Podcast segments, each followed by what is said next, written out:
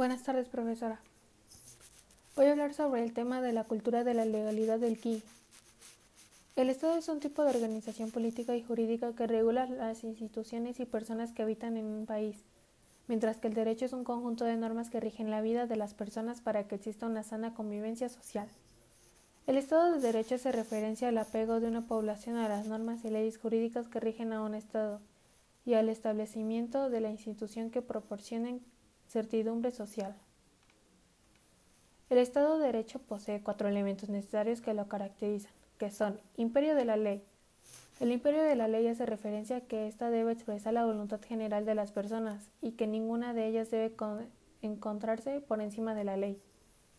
Legalidad del gobierno. La legalidad del gobierno se refiere a que tanto las autoridades como la población deben actuar según las leyes establecidas en el país.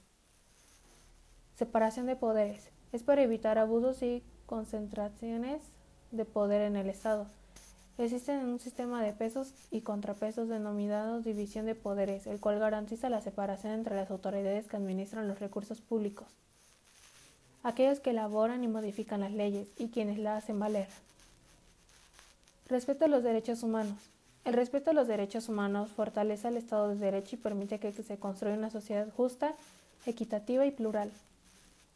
La democracia es, una forma de gobierno basada en un conjunto de reglas y procedimientos que determinan la toma de decisiones políticas. Los derechos fundamentales son aquellos inherentes a la condición humana, se caracterizan por ser históricos, universales e imprescriptibles, de modo que poseen vital importancia para una sociedad de leyes, pues otorgan un estatus jurídico a sus individuos. Los derechos fundamentales son el parámetro para interpretar y aplicar la jurisprudencia del país. Y estos son algunos ejemplos.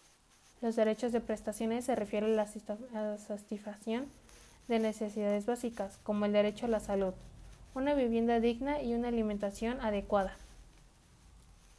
Los derechos de libertad incluyen la libertad individuales como la personal, la libertad de pensamiento y la libertad colectiva como las de reunión y culto y los derechos de participación o derechos públicos políticos. Comprende todas aquellas facultades de los individuos para interactuar de forma activa en el ejercicio de poder. Muchas gracias, profesora. Bonita tarde.